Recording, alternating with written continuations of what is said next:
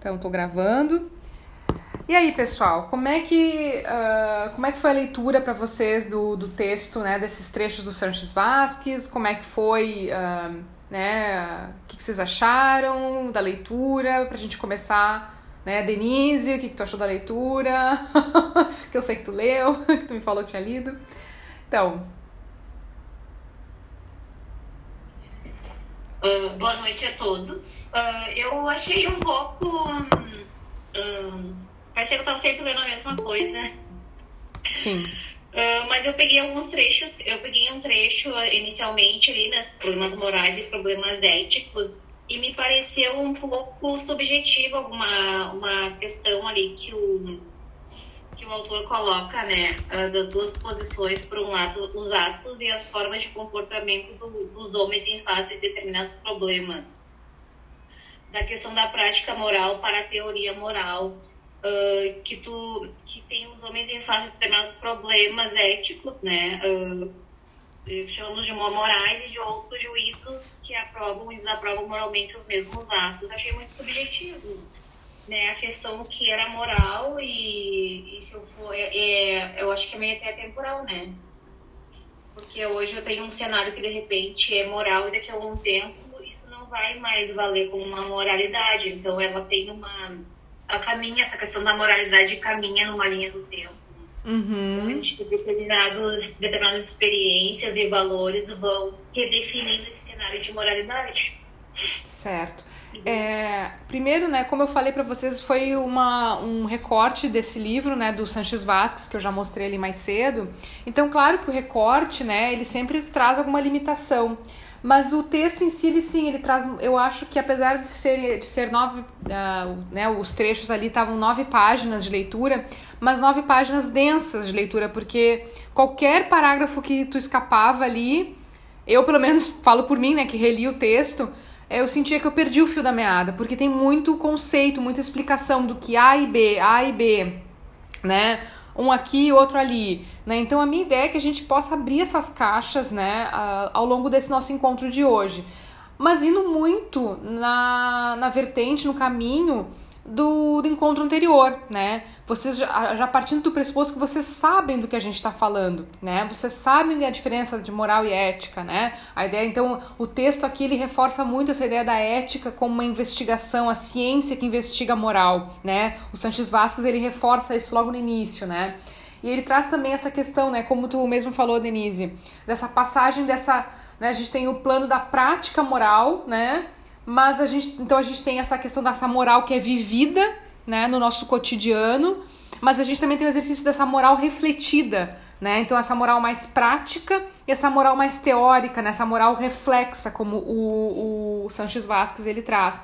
Que é isso que a gente sente o tempo todo, né? Se a gente vai pensar, por exemplo, pegando um, uma notícia de hoje, embora eu tenha eu, eu esteja tentando ficar completamente alheia às notícias por uma questão de intoxicação, né? De evitar a intoxicação uh, né? da mente, né?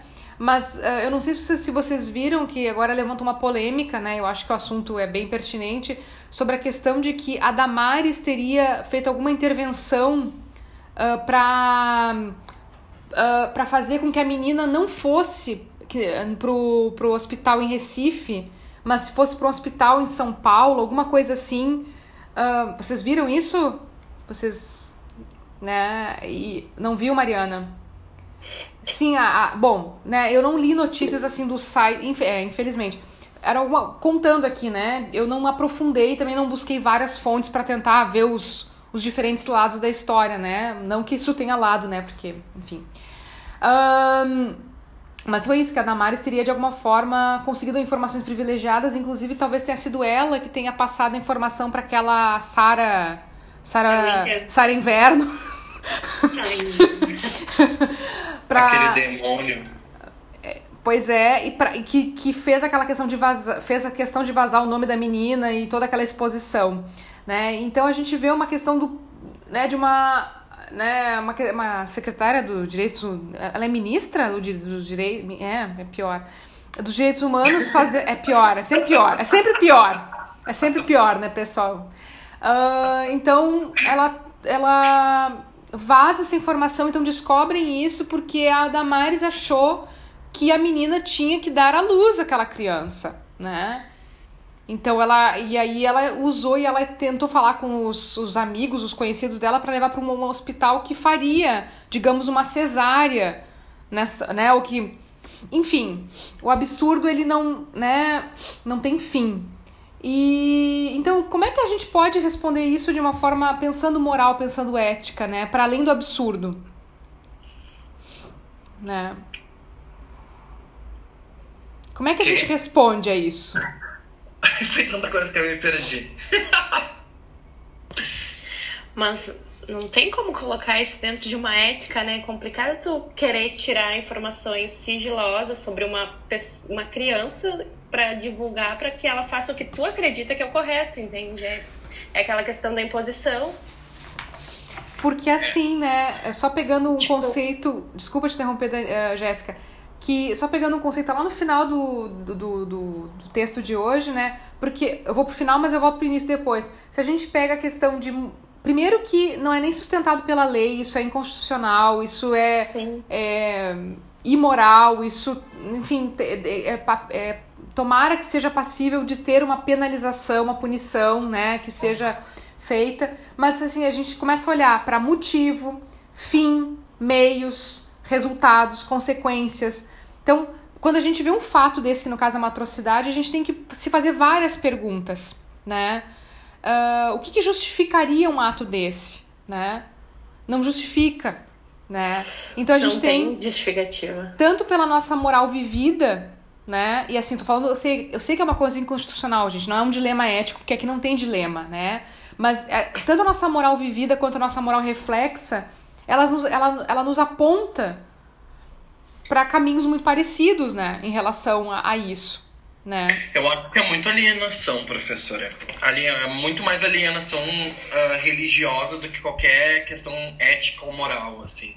Uh, porque ela estava pensando na vida da, da, do feto que era para nascer e a vida da criança ali que poderia morrer durante fazendo a cesárea, que seria perturbada psicologicamente pro resto da vida sabe? Ela não estava pensando na vida daquela criança que ia parir, ela estava pensando mais na alienação Uh, uh, na própria alienação dela. Sabe aquele filme que eu te sugeri, 1h20 da madrugada?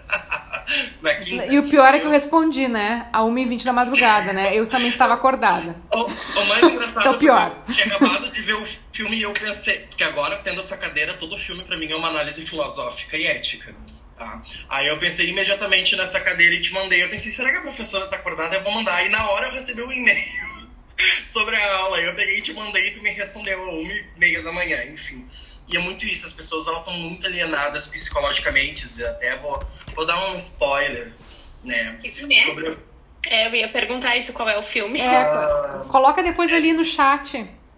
É é, em inglês é O Diabo de Todo Dia, se eu não me engano. Ah, já viu, eu vi ah, sim, estreou esse fim de semana, né? Eu não vi ainda. Estreou na metade da semana passada. Não então, é o então, Veste aí... Prada, né, Renan? Oi? Não é o Veste Prada.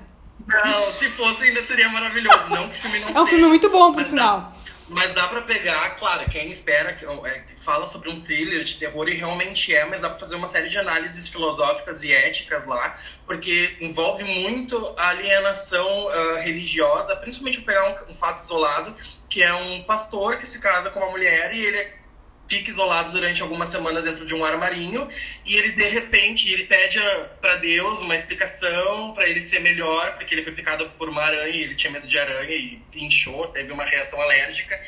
E ele acha que Deus falou com ele e ele mata a esposa dele e pede para Deus ressuscitar ela. Tipo Ai. oi? Tipo qual que é o nome? É o diabo de todo dia? Aí quando ele vê... aqui Aí quando ele vê que Deus não ressuscita, ele fica totalmente perdido. Ele vê que aquilo não aconteceu. Então a alienação religiosa leva a gente a cometer, uh, sei lá, coisas extremamente fora de, da ética que a gente que, que a gente realmente acreditava ser verdadeira, entendeu? É, e assim, né, pessoal, a, a, por que, que eu trago essa questão que é polêmica e que para nós a gente fica uh, abismado, né, horrorizado, e porque isso está gerando isso nem deveria gerar uma discussão, porque nós temos a Constituição, nós temos a, a lei de, como eu falei na outra aula, de 1930, que garante que a pessoa, né, a mulher estuprada, que engravidou, ela possa fazer um aborto seguro, né, garantido pelo Estado.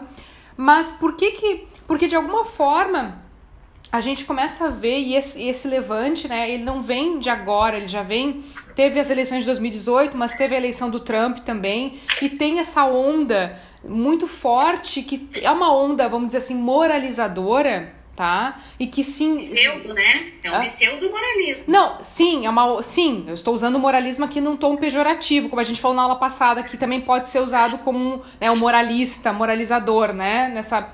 Que, uh, que é um levante que a gente percebe nos últimos anos, com mais força e cada vez mais força, que, por mais que a Mariana tenha me dito ali no chat, olha, mas né, o Estado é laico, não deveria nem haver discussão, mas, mas se coloca mesmo a gente tendo leis e, e o Estado laico e tudo mais, e, mas se coloca como uma questão que mobiliza uma parte que vai, que é uma parte que eu acredito que nós estamos todos de um, né, de um lado dizendo, olha, mas isso não deveria ser discutido, mas tem que garantir o direito dessa menina, ela tem 10 anos, etc. Mas de outro tem esse outro lado moralizador, então que dá, que cria, né, uma uma uma, uma tensão onde a gente vê que o tempo, de alguma forma, algo que a gente tinha como cristalizado, como certo, vai se modificando. Tá? Não estou dizendo que vai se modificar para que no futuro uh, as pessoas sejam obrigadas a ter filhos, seja estuprada ou não estuprada. Não estou dizendo isso. Mas é interessante a gente notar como é que isso agora está acontecendo, essa onda moralizadora, né? Essa onda que vem da questão do, dos costumes da família, vamos resgatar a família né? Vocês, vocês, eu, não, eu não tô falando grego para vocês, vocês veem isso, né? Não. Né? Mas é que eu acho que a gente tem esse embasamento de nós temos um Estado laico, mas nós temos um Estado laico com uma bancada evangélica na Câmara, da onde a gente tem essa laicidade, assim, com essa presença. Nós não temos uma bancada para quem pratica religiões de matriz africana, por exemplo. Nós temos uma bancada especificamente que se trata da religião evangélica. E essa catequização, não sei a palavra correta para expressar que eles tentam impor. Ainda falando sobre a Damares, eu assisti esses dias um gag news, eu não sei se vocês conhecem o programa do Gregório do Vivier, Sim. sobre ela com vários insights assim de como ela movimenta isso e como ela planta esse tipo de coisa assim, e as pessoas realmente levam isso em consideração porque teoricamente é uma pessoa de, de uma religião que eles acreditam de um certo, tipo, uma pessoa formada, ela é uma pessoa com embasamento também, teoricamente deveria ser uma pessoa que sabe o que está dizendo, mas baseada na, no, na enxerga só pela religião, assim, não tem uma explicação. De acordo no com fanatismo ela, que nem ela o é Renan falou. De acordo com ela, ela é doutora na Bíblia. Ela, é, sim, exatamente. Tem, eu não vou me lembrar agora, mas tem uma passagem de um, um órgão que ela cria também, dos advogados de Deus, que acreditam apenas nas leis divinas, uma coisa muito absurda, assim, sabe, que ela faz parte. Então, tipo, a gente está tomado por uma situação que não uma bancada evangélica dentro do governo e uma, uma ministra ativamente participante desse tipo de coisa também. Então, a, a nossa laicidade, ela se perde nisso, na verdade, né? É, mas é que na verdade o povo, né, uh, se esse tipo, o pensamento dela se prolifera dessa classe baixa, as pessoas não têm cultura, não têm conhecimento, as pessoas estão num momento de transição, agora essa questão de pandemia, as pessoas acham que isso é religioso, eu, eu escuto muito isso lá onde trabalho. E eu acho que o mais, eu tenho uma coisa muito mais absurda nessa questão dessa menina de 10 anos. Eu, eu falo assim, eu tenho uma filha de 5 anos, tá? Eu sou mãe, eu fico assim, eu fico muito chocada com isso que uma pessoa lá da bancada da Damares falou que essa menina de 10 anos tinha um caso com ele. Sim. Ai, meu. Sim, eu, um, eu, um caso. Uh, quatro anos, um caso, né? Desde os seis eu anos. várias pessoas comentando, assim, umas pessoas leigas comentando do tipo, ah, mas ela sendo abusada por quatro anos, capaz que ela não tava gostando. É, tipo, ai, com 10 anos sabe muito bem o que é certo. Mas, que gente, é errado. esses discursos, gente, eu sei que. É a mesma pessoa que se posiciona contra ensinar educação sexual na escola, né? É um negócio absurdo. Mas isso é jogado É no as pessoas- mundo, né? Isso, essas frases, esses discursos, eles são jogados no mundo e eles têm e, e discurso e ação, né? Se vocês vão olhar para análise do discurso, né? Para quem né? O discurso ele é ação. O discurso não, é só, não, são, não são somente palavras. Eles têm poder de, de, de, agir, né? De ação. Por isso que é tão forte, né? E aí, até pegando no trecho, num dos trechos, né? Fazendo um link com o nosso texto, vai dizer, né? Que o comportamento moral não é a manifestação de uma natureza humana eterna e imutável, mas de uma natureza que está sempre sujeita ao processo de transformação, de transformação que constitui precisamente a história da humanidade. Então, isso está mudando a nossa história. Né? Essas esses discursos de todos os lados, ele está é, tá mudando a nossa história e está constituindo novas morais vividas, que depois vão gerar novas morais reflexas, né? Teoria que a gente vai refletir sobre e investigar enquanto ética, né? Então, a gente vai se espantando, mas o espanto ele cada vez vai ficando maior, né? E, mas enfim, né, tu tava falando, Denise, nessa questão, né, que tu falou da tua filha, falou da, da questão né, da Damares.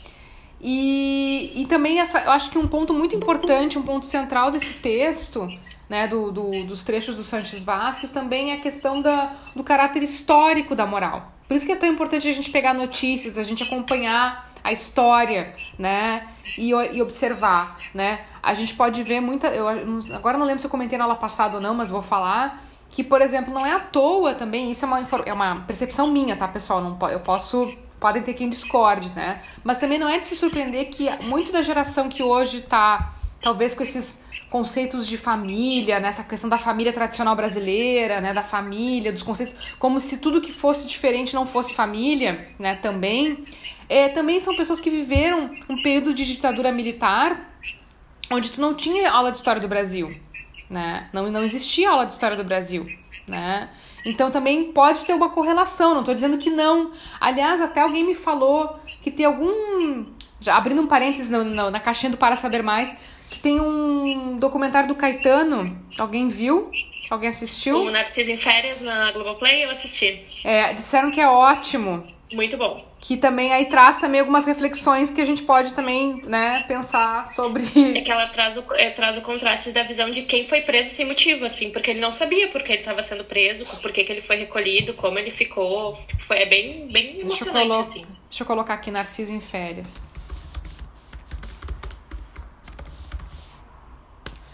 Gabriel, deixa eu ver. Pode-se dizer que a Damares agiu moralmente, dado que ela seguiu a moral cristã de ser contra o aborto? Uh, não.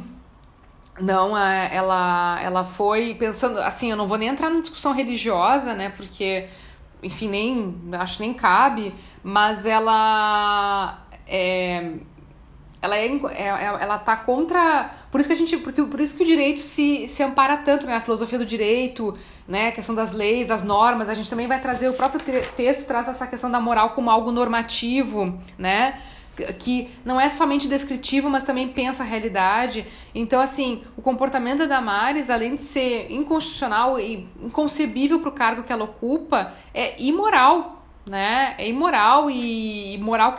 Assim, entendi a tua pergunta, Gabriel, sobre a questão da moral cristã, mas nem a moral cristã vai falar alguma uma, coisa uma, uma, coisa dessas, né? Basta é, ver o próprio o padre Júlio Lancelotti aí tá sendo atacado de tudo que é lado e jeito por estar tá seguindo uma moral cristã, né? Que, enfim. Enfim, não sei se eu te respondi, mas eu entendo que a questão é polêmica, né? Eu acho que é. Né? Enfim, Renan.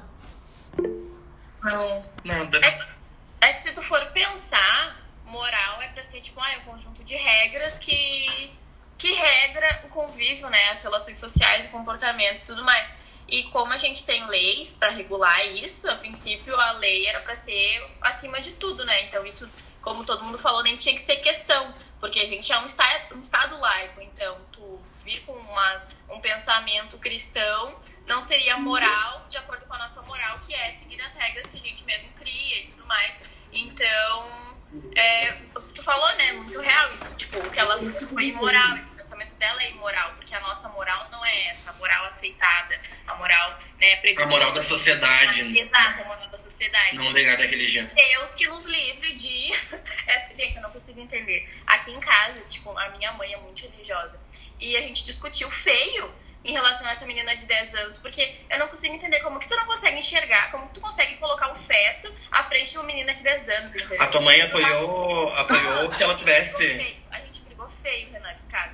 A minha. Entender como que ela achava Eu, Aline, eu te, disponível. sugi- eu te sugiro que tu conte um pouco pra tua mãe da questão do mito da caverna. Eu acho que até porque, assim, falando porque a ideia de. né, o que, que tu tá enxergando? Às vezes tu tá enxergando só sombra e tu não tá fazendo essa postura, né? De eh, fazer um. Porque é isso que a gente tenta fazer na universidade e a gente vai seguir fazendo, né, pessoal? Que é a ideia da pluralidade, da gente ter um espaço pra discutir, né?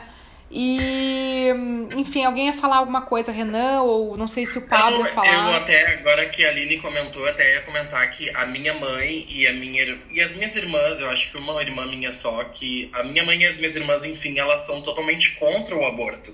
Mas no caso da menina de 10 anos, elas foram totalmente a favor.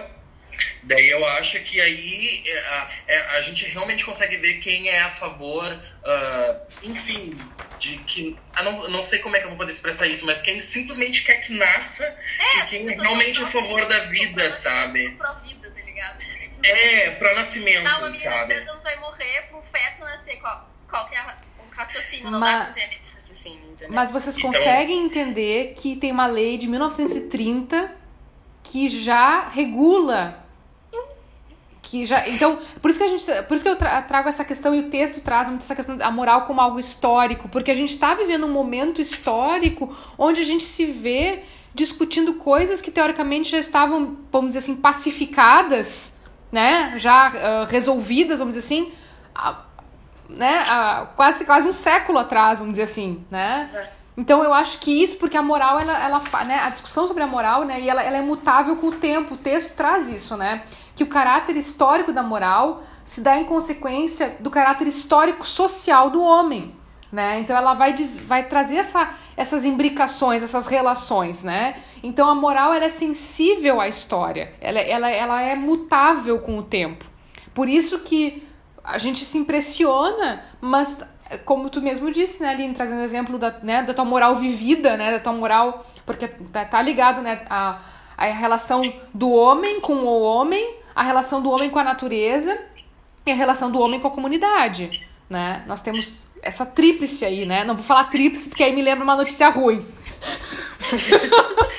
me traz bad vibes, mas... ahn, mas enfim, então por isso, então por que que volta? Porque tem alguma coisa no tempo que, né, e aí eu trouxe uma pista que eu acho que é uma pista, mas vocês podem verificar outras, que é essa questão desses conceitos de ah, moralizador, né, de, da família, mas podem ter muitos outros, né? A questão do Trump, quando ele diz, não, eu vou botar muros para proteger os americanos, né? Uma coisa que, meu Deus, né? Que parece que sim, meu Deus, ainda isso, né?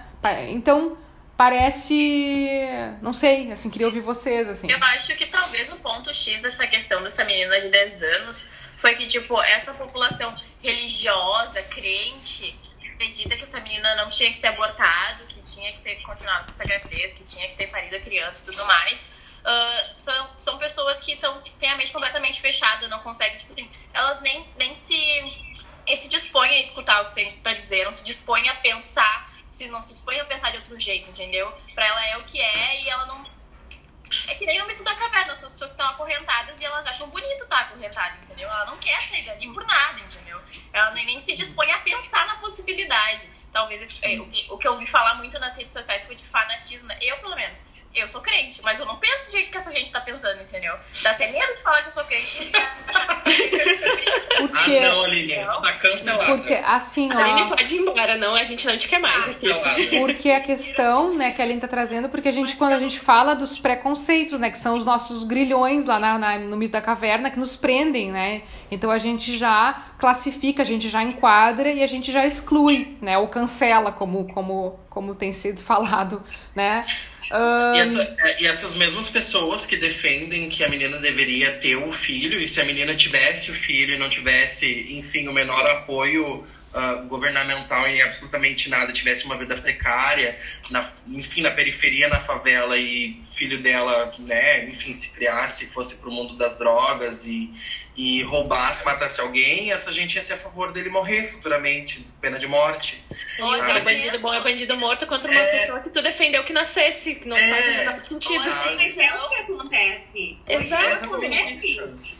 Porque eles não pensam na consequência de ah, como é que essa criança vai viver, qual é a estrutura que essa criança vai ter, como é que essa menina vai encarar conviver com essa criança se ela tiver que conviver com essa criança. Porque os traumas que ela já tem são absurdos. Imagina tu olhar para uma pessoa e lembrar de todos os traumas que tu viveu, tipo, na tua primeira infância, assim. Né, sem falar que essa menina era abusada desde os seis anos. E, tipo, se ela fosse parir essa criança que ela tava tendo, ela ia viver nessas mesmas condições se ela ficasse com a criança. E se ela vivesse nas mesmas condições, quem sabe ela também ia ser abusada aos seis anos ou até antes. Sim. Sim. Porque eu não tem como obrigar que era a pro... a Sim, Pablo, não teve infância. A, a, própria, a própria mãe, eventualmente, por, por conta do trauma, poderia vir a abusar da criança num futuro, porque isso desenvolve traumas psicológicos nas pessoas. Né? Nem todo abusador uh, de, de crianças, ou enfim, ou estupradores, são são psicopatas, né, que nasceram assim, são sociopatas que foram com a, a, eles foram construídos dessa maneira, né, por conta do ambiente externo no qual eles vivem. Então, muitos estupradores, muitos pedófilos, eles simplesmente reproduzem aquilo que eles viveram. Isso poderia acontecer eventualmente. É, o que eu acho. Não, eu sou a favor dessas coisas. Não, não, Renan. Só é que eu leio muito sobre isso nesse viés religioso, ia ser um ciclo que ia se repetir. Uma criança abusada com seis anos engravidando, tendo a criança que ia ser abusada e que ia engravidar, que ia ter a criança. Ia ser um, um ciclo eterno. Um ciclo vicioso, né? De, sabe? Exatamente. E eu acho que por isso que nos causa tanto, né, essa, essa, essa indignação, ou esse fervor, essa questão, né, ou até essa, esse debate geracional, né, então quando tu traz que, ah, eu briguei com a minha mãe, né, eu digo, quem não brigou com a família em 2020, não tá em 2020, tá, já, já aviso. Não tô brincando, tá, Ai, pessoal? Eu não briguei. Eu não, não brigou? também, me senti ah, então, bom...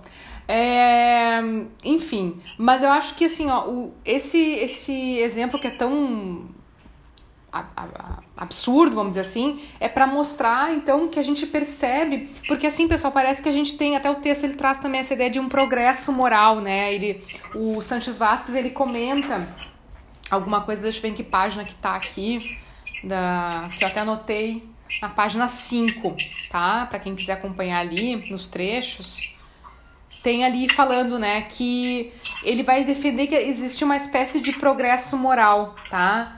Uh, então eu vou ler aqui que são quatro pontos que ele, que ele elenca, né? Que. Então.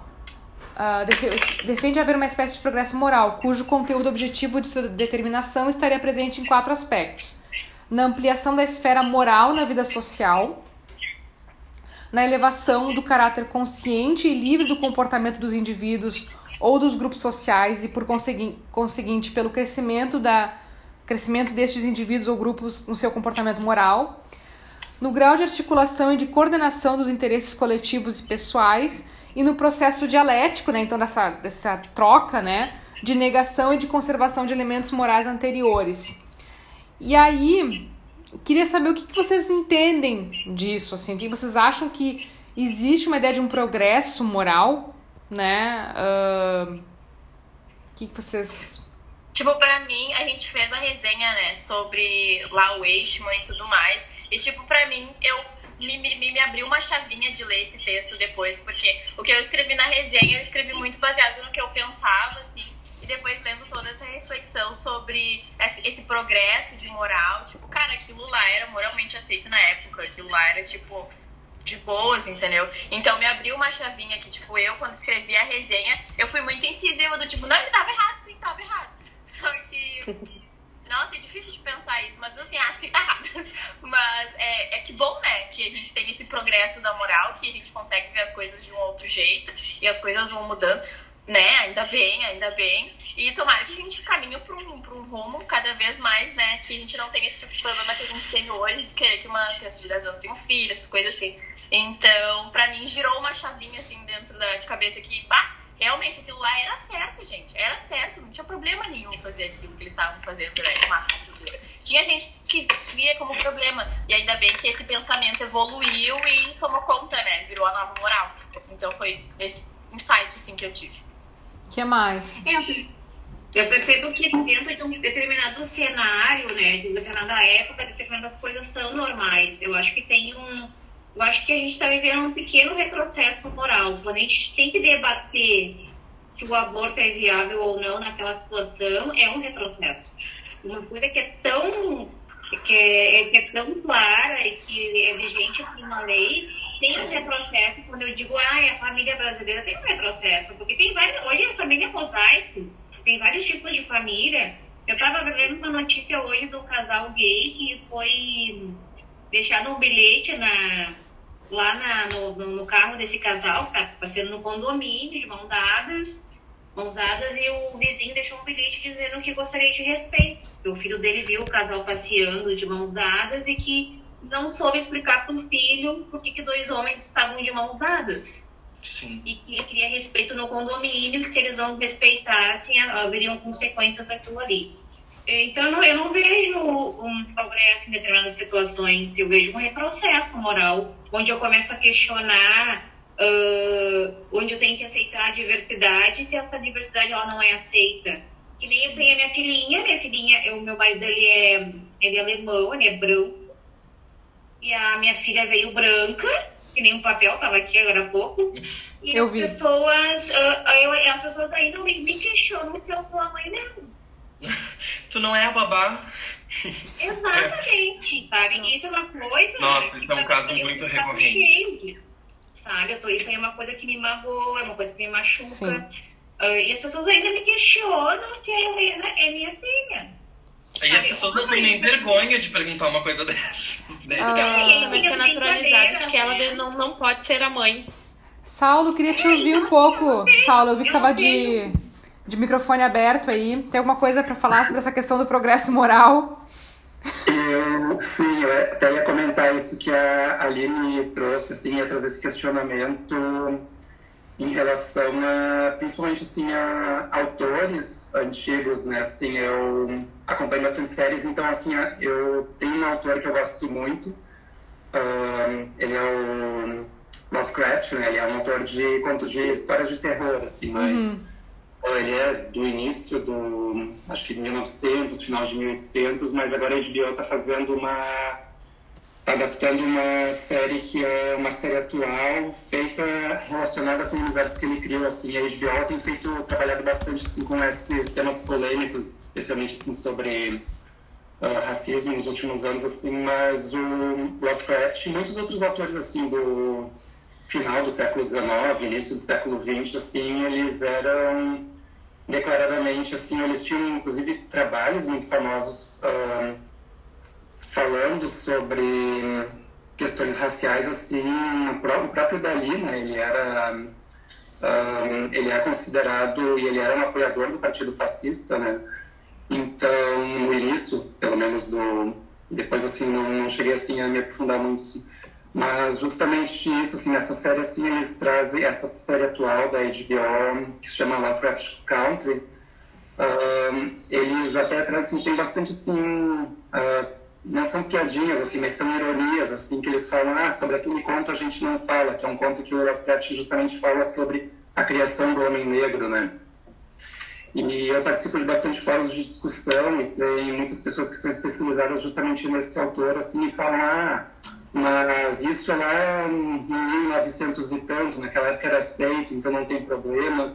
E hoje em dia a gente vive muito essa cultura do cancelamento, né? Fulano está cancelado, a gente para de seguir fulano. Então, ahn, é, é bem recorrente, assim, a gente vê... ahn, na atualidade, ahn, a Anitta fez agora um tempinho atrás, assim, acho que eles resgataram alguma coisa da Anitta, ou de não lembro mais quem, assim, então ah, a Anitta está cancelada, agora ela já se redimiu. ahn, Sim. mas tem esses autores mais antigos. É, quem estavam cancelando. É, A Marília Mendonça. Não, estavam cancelando o Tolkien, que escreveu O Senhor dos Anéis, só que ele escreveu O Senhor dos Isso Anéis em 1930.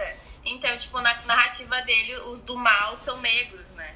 Então, estavam acusando ele de ser racista. Só que, gente, isso era 1930. Quase todo mundo era racista nessa época, sabe? Aí teve todo um debate sobre o cancelamento desse, desse, desse autor, sabe? Eu não sei nem se eu consigo julgar ele, porque todo mundo pensava assim, sabe?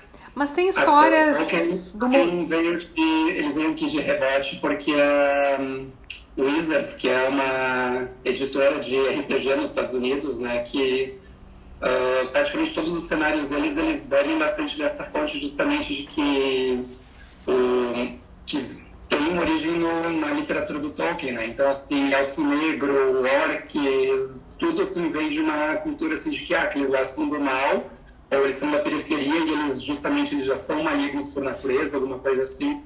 Mas a Wizards está vendo muito com o trabalho agora de uh, rever toda a literatura deles que é lançada desde, sei lá, 1970, e é muito material, é tipo mais de 500, 600 livros que eles estão fazendo essa revisão e adaptando coisas que há muito tempo atrás, pode-se dizer até cinco anos atrás, ninguém se importava com isso, né? Se não era uma coisa que está muito na cultura atual. Mas a gente também pode ver que hoje em dia é muito mais questão assim de mídia, de abraçar uma causa por, ah, vou botar minha bandeirinha de arco-íris no meu avatar aqui e agora eu sou uma empresa que apoia tal e tal causa, assim, né?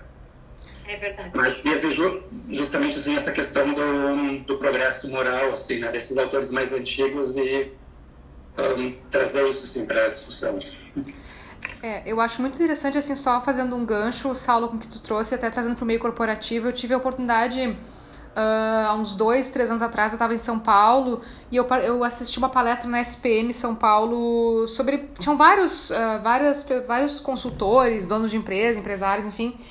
E tinha uma. uma uma dona de empresa, enfim, empresária negra, que até ela participou do encontro, do encontro da Fátima Bernardes, então ela era meio famosinha. Eu não, eu não tinha visto o programa da Fátima, tá, pessoal? Não, não, não assisto, tá? Mas da Fatinha.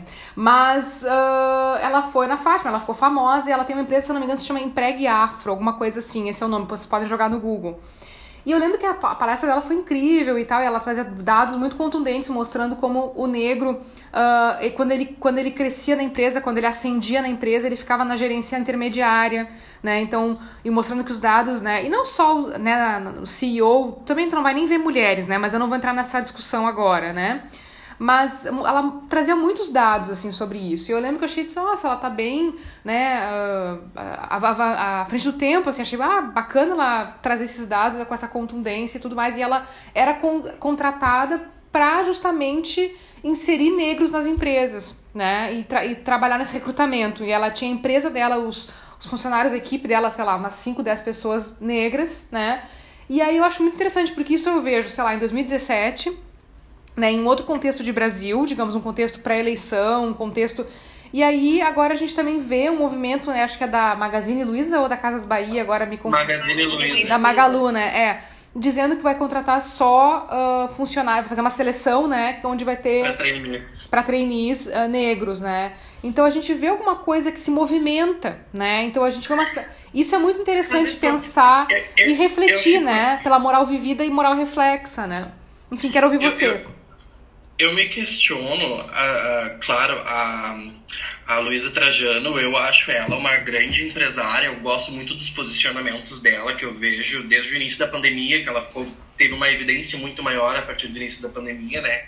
E, mas eu fico pensando até onde isso pode ser uma jogada de marketing das empresas sabe, para alavancar as vendas, para ela se destacar no mercado, para ela se destacar como favoritas. Uh, é muito bonito e, e, eu aplaudo e eu fico muito contente que isso exista. Mas uh, também nessa questão de, de filosofia e ética me faz questionar: uh, ela faz realmente para o bem da sociedade ou para o próprio bem dela?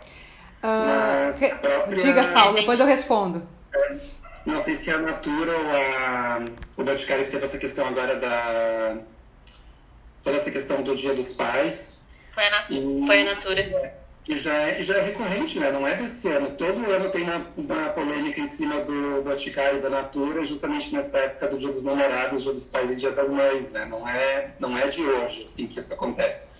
e imediatamente um, um dia, uma semana depois, a ação dele, o valor da ação dele sobe exorbitantemente, né? Então não é, é... é uma coisa que está acontecendo agora, né? É, uh, Renan, eu acho que é sempre assim, a minha, a minha resposta, né? A minha, a minha colocação. Eu acho que é sempre muito difícil a gente falar de altruísmo pensando ambiente corporativo, né? Sim. Acho que não dá pra né, juntar altruísmo e, né? Uh, e ah, eu quero. Eu acho que tem, tem um texto que é de um artigo muito interessante que fala sobre essa questão de diversidade, Saulo. Até depois, dependendo, a gente pode até trabalhar em aula, esse, mais pro final da disciplina ali. Porque ele é bem legal e como a gente está criando já referencial teórico, a gente de repente vai ter uh, estofo, né, pra, pra discutir teoricamente. Que vai dizer isso, assim, que vai mostrar quando. Quando sai de uma questão Uh, de, porque começa com as políticas afirmativas nos Estados Unidos, na década de 70, né? As políticas afirmativas de inserir pessoas, né? Uh, né, uh, diver, diferentes, não é diferentes, mas in, essa política inclusiva, né? Então eles transformam o que eram ações afirmativas, então toda uma questão muito mais de luta, né? Uma questão muito mais de e aí vai, como é que vai tornando isso mais soft, né? Então vira essas políticas de diversidade, e aí tu vai vendo essas, né? Mas assim, eu queria só. Vamos falando, só que eu preciso. Um segundo que eu preciso ir no, no banheiro, tá? Pessoal, não segura dois segundos, tá? Dois segundos. Ai, ai, então, seguidores, muito estamos. Vocês devem estar se perguntando por que eu reuni vocês aqui hoje. ai, ai. marketing? Ah? Faz a cadeira de marketing? Não, ainda não. Eu tô trabalhando numa agência de marketing. É, não, é, é pior do que uma cadeira. Você acredita? Na cadeira de marketing, a gente teve um pouco essa discussão sobre. Porque tem o marketing solidário, né? Só que tem empresas que seguem esse marketing a fim de. Marketing social, né? De um público, um público que cada vez vem crescendo mais, um público preocupado com o meio ambiente, sustentabilidade, não só nessa questão racial e de gênero e tudo mais, mas questão de sustentabilidade, empresas que adotam esse marketing solidário mais para conquistar, tem, tem, é metade dividido, né? Uh, para conquistar público e as que realmente acreditam nisso, realmente é a cultura da empresa, porque o dono pensa assim, sabe? Sim. Então, mas, mas aí fica esse, esse questionamento, né? Se estão criando esse marketing para uh, atingir um público novo, mais crítico, que pensa de um outro jeito, né? Para ganhar em cima de um novo pensamento, sabe? É, daí, eu acho que fica naquela. Tom, né? Tipo assim, no final vai acabar beneficiando mas aí tu fica, eu levo em consideração a intenção da pessoa ou não, porque no final vai acabar ajudando, tipo, nem que seja o meio ambiente. Vai, com, vai, com, né? toda certeza. Eu, eu penso assim. Por que será que? Eu, como pessoa, eu já me, me desconstruí muito, né, ao decorrer desses 20 e alguns anos muito poucos, né? Desses 21 anos. Mentira. Uh, já me desconstruí muito e vou Sim. viver até o último dia da minha vida me desconstruindo, porque ninguém se desconstrói. A gente sempre tá aprendendo alguma coisa nova. Então, eu, como pessoa que já me desconstruí uh, de certa maneira até agora, eu penso, nossa, isso seria muito bacana para mim, como pessoa, implementar dentro da empresa na qual eu trabalho, para tornar as pessoas dentro da minha empresa uh, pessoas mais conscientes e mais desconstruídas. Só que isso também seria muito bem visto pelo, pelo resto da humanidade e traria muitos benefícios financeiros para dentro da minha empresa. Então, acho que a gente, como, como administrador, como gestor, como da área de marketing e que pensa na parte de lucros, vai pensar na parte social, mas também vai pensar que isso vai beneficiar a empresa. Mas está errado ou não está errado? Exato. O que eu ia colocar, trazendo um exemplo, assim, eu acho que é uma reflexão até a Gabriela trouxe ali falando no chat, né? Dizendo assim, ah, a gente viu que o TO. Uh, oi, voltei. I'm back. Uh, né, a questão de preservar o meio ambiente, inclusão, saúde, são medidas que beneficiam, porque sim, quando eu falei assim, ah, é difícil falar de altruísmo e, e em ambiente corporativo, porque é, tem estudos que vão mostrar que quando, mesmo quando a empresa tem perdas de dinheiro, é porque ela está ganhando em imagem, ela está ganhando em capital político, né? Ela faz essas trocas, né? E eu, aqui não estou avaliando, não estou fazendo, não, estou julgando o bem ou o mal, né? Fazendo o certo ou errado, não, não, não é uma questão, estou colocando na mesa. Falando da Natura, né, que o Saulo trouxe me fez lembrar de uma situação. Por que, que é interessante a gente olhar para essas questões e discutir essa questão moral, né? E por que, por que é tão difícil falar de empresas, né, e dizer se ela é boa ou se ela é mal, se ela porque a Natura ela tem duas faces. A Natura, a Natura ela tem tanto essa face onde ela vai lá e faz uma, uma campanha onde ela do Dia dos Pais, onde ela coloca também uh, o Tami, né? Então como a, representando, enfim, a questão do, da transgênero, né? Do homem trans. É, mas também é, eles têm uma política onde eles tinham toda a questão da consultora Natura, onde tinha um milhão de revendedoras sem direito trabalhista algum, que estavam na informalidade. Né? E que ainda, né? Então agora tudo vendem muito pelo site, né? Mas tem, então, um milhão. Então, assim, é todo um sistema onde muito dinheiro deixou de ser pago, né? Em impostos, em direitos. Então, essa empresa é boa ou é ruim? né? Eu compro ou não compro da Natura, né? Como é que faz? Eu tenho meus crimes na Natura aqui, pessoal. Mas assim, Mas, isso não, me, isso não me impede de refletir sobre, né? E o próprio. O próprio Oh, vai, vai, vai. Façam para o ímpar. É que eu acho que nunca vai ter uma empresa que vai ser 100%. Eu acho que é muito difícil.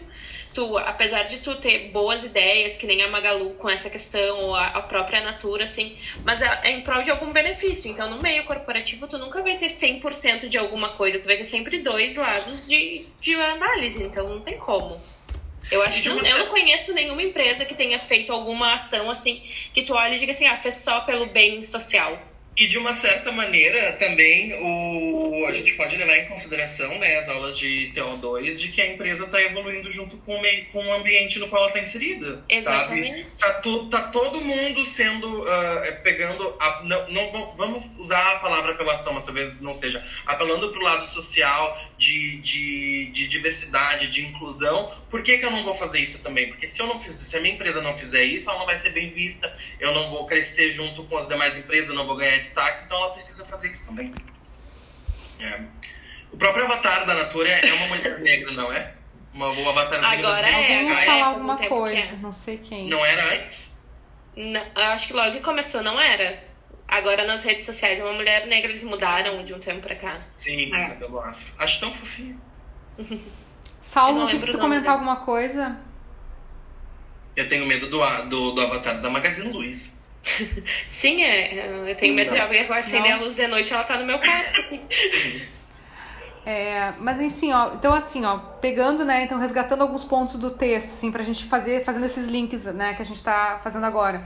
Então a gente percebe que, então, nós temos essa questão da prática moral, né, e desse e desse, dessa teoria moral, e a gente vê essa questão da moral vivida, dessa, da moral vivida no nosso dia a dia, no nosso cotidiano, e na moral reflexa, onde a gente faz um exercício de refletir sobre. A gente traz né, fortemente aqui uh, a questão de que a moral ela é histórica, né? E ela é histórica, ela está falando de um ser, né, de um indivíduo social e histórico também, né? Então esses costumes, esses comportamentos, eles vão se transformando ao longo do tempo. Tem, né, e também pensando a relação né? Não somente a minha com outras pessoas, mas também com a minha comunidade e também com a natureza, né? Então por isso que a moral é tão complexa. E outro trecho que eu achei importante que eu quero frisar para vocês também, a ideia de que a gente tem esse, né, essa questão moral, né, o caráter histórico da moral, ela também é porque vai a partir da ideia de regras que são criadas, mantidas e recriadas, né, por e para pessoas, com o intuito de regular as relações que elas mesmas mantêm entre si. Então, pensando nisso que a gente está falando agora, né? então as regras são criadas, mantidas e recriadas, né? Então, quando a gente uh, se assusta até puxando de novo a questão, né? Não quero voltar para o assunto pesado da Damares, mas dizendo, ah, mas olha só, né? A própria Mariana falou, ah, o Estado é laico, a gente tem uma Constituição de 88, nós temos isso, isso, isso, né? Mas nós temos também outros países, né, que eu não vou agora saber datar exatamente, mas o Irã, né, que eu já falei em aula também, onde ele tinha um regime que, era não, que não era teocrático e acontece uma virada onde nós vemos hoje práticas morais que para nós são, a gente vai dizer que são retrógradas, vamos dizer assim, que são uh, arcaicas, que são medievais, sei lá que nome que se dê. E esse país não foi sempre assim. Esse país não foi sempre, ah, não, mas ele sempre foi assim, ele sempre foi desse jeito. Não, pelo contrário ele tinha uma, uma posição muito mais progressista no passado. E agora ele não tem. Então, isso que é interessante a gente pensar, essa ideia de ciclos, né? Uh, até os ciclos mesmo de crise, né? A gente sabe que a vida né, tem a, a ideia de ciclos, né? E não... Então, o que, que será que a gente está vivendo agora? Será que a gente está vivendo uma crise moral, uma crise de valores no Brasil? Pergunta verdade, difícil. Eu, eu acho que sim. E que nem a Denise até colocou antes, mas a gente está tendo um retrocesso moral de algumas coisas, assim, de tu colocar em questões que nem essa questão do Damares. Eu acho muito retrocesso as pessoas pensarem na possibilidade dessa criança ter um filho, só de pensarem nessa possibilidade. E não tem. Ai, não sei, eu fico, meio revoltada. Mas essa questão de dizer o que é certo e o que é errado, é simples, basta simplesmente chegar uma pessoa na liderança e falar, ó, é certo matar um monte de viado. É mesmo foi o que o Hitler falou. Ah, é certo matar os judeus, é certo perseguir os judeus, e isso se tornou banal, sabe? Sim. Se tornou muito comum e as pessoas inclusive denunciavam judeus. Algumas escondiam e outras denunciavam. Então basta alguém chegar lá na liderança, no mais alto cargo da, da, da república e falar, ó, é errado, é errado isso é, e é certo isso e pronto. A minha verdade absoluta é basicamente o que o Bolsonaro tenta uh, implementar, né? Desde, desde antes dele entrar na, na presidência do Brasil tornar as coisas que ele acredita moralmente aceitas para a população, né? É, porque ele não, ele não tá, ele não tá uh, tentando. Uh, ele não tá querendo fazer uma gestão para o bem social, ele tá fazendo uma gestão baseada nos costumes dele, no que ele acredita, da mesma maneira que o Trump faz. É que, na, na verdade, ele faz. Uh, a maneira como ele coloca toda essa questão dos valores dele uh, e pelo fato de ele estar numa posição de poder, né, tanto como homem, como questão de militar, uh, ele acaba alienando, ele acaba uh, tendo como seguidores um determinado grupo de pessoas alienadas. Eu acho que é uma questão muito de um grupo social, eu vejo muito isso. E porque tem pessoas que são tão radicais na questão do Bolsonaro, elas acreditam tão fielmente que o que ele fala é tão verdadeiro. Eu tinha um, eu tinha um chefe agora há pouco tempo, ele se formou, o cara tem PhD, sabe? E ele Mas, Denise, isso não está ligado à formação. Ele acreditava nisso.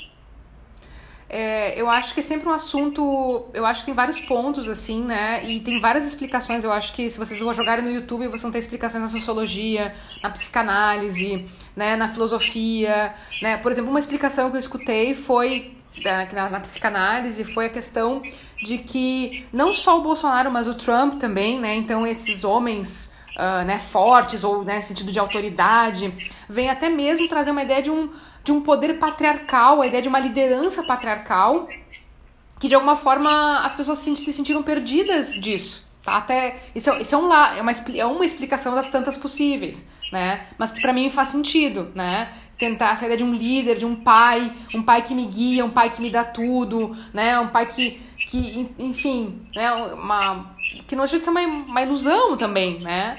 Mas um, mas eu acho que também, assim, tentando responder a tua pergunta, Renan, ou trazendo uma reflexão, eu acho que é um momento muito difícil para se lidar com a diferença, né? Eu acho que lidar com a diferença é muito difícil, né? Então, por isso que quando diz, ah, vou matar, ah, vão lá, mata os judeus, mata, mata o diferente, né? O que é diferente de mim, eu vou lá e extermino, né?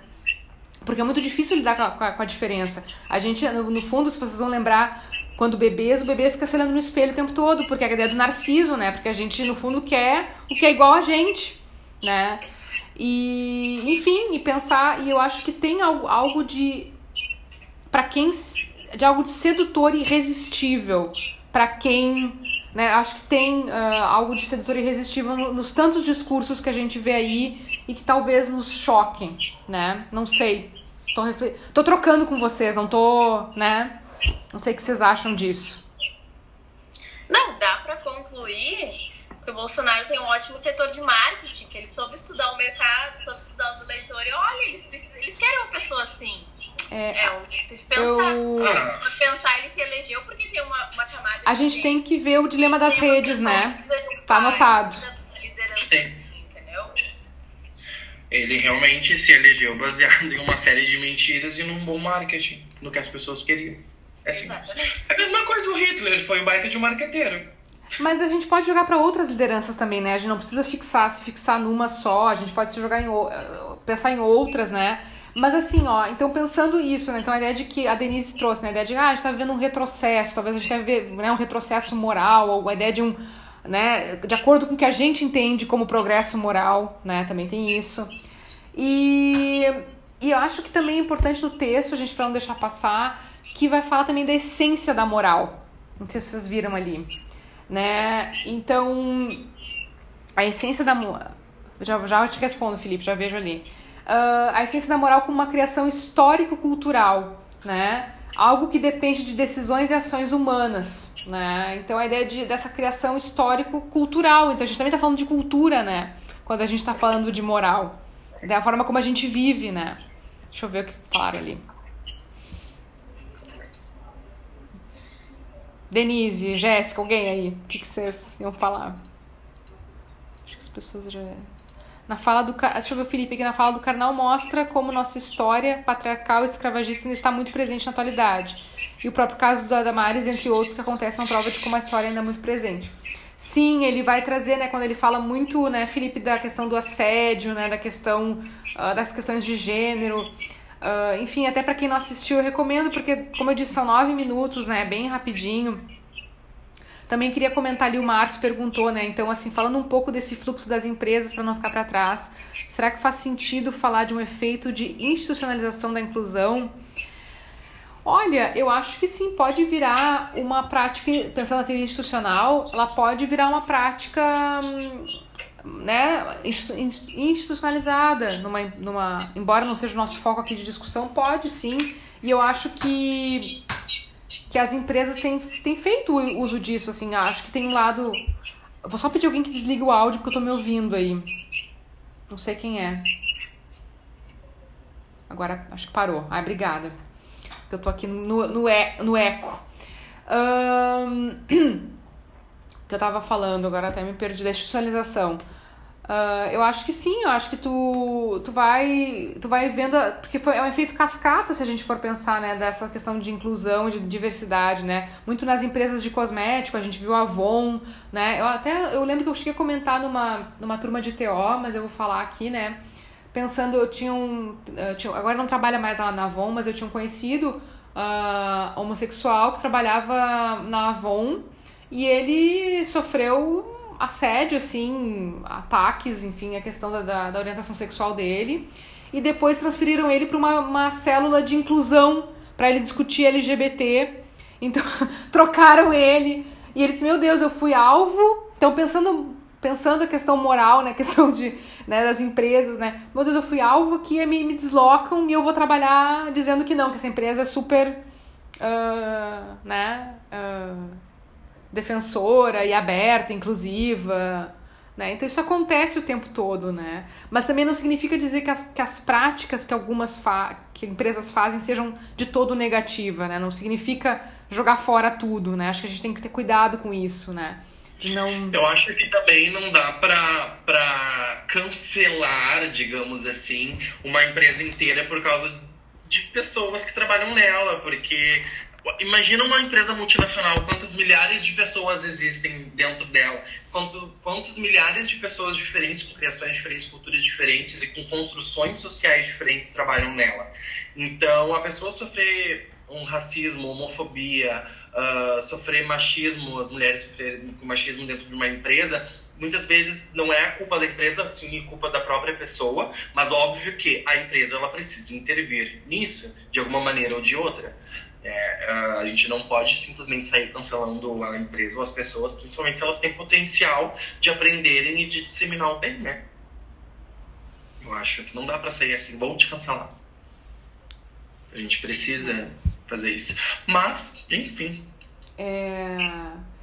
Eu acho que, que eu acho que todas essas polêmicas quando envolve assédio, envolve uh, né, questões. Uh, porque, porque eu acho que tem isso muitas vezes, né? A gente tem. Acontece uma questão numa empresa, sei lá, uma pessoa é, sofre algum tipo de ataque, né? E aí, é, aí tem um grupo em volta que vai ter, digamos, aquela moral vivida, e aí pode ser que a empresa se posicione a favor ou contra aquele funcionário, né? Porque tu precisa. Acontece que o grupo vai decidir. O grupo, eu digo, as pessoas estão em volta, a partir dos seus costumes, comportamentos, vão decidir se aquilo precisa ser, digamos, escancarado como algo absurdo e tem que ser colocado em todas as redes ou em todos os lugares possíveis, né? Porque agora a gente tá falando das, né, das tudo é rede, né? Tudo é tuitaço, é Instagram, é, né? Para que de, de repente chegue numa instância né, lá da, daquela empresa que vire uma, uma moral reflexa, ou seja, uma questão de, uma, de se discutir, né, numa questão de reflexão sobre, que de repente pode virar inclusive uma lei, uma norma, uma regra que transforma aquela realidade e que transforma para que daqui, por, daqui para diante não aconteça mais aquilo naquela, naquela empresa.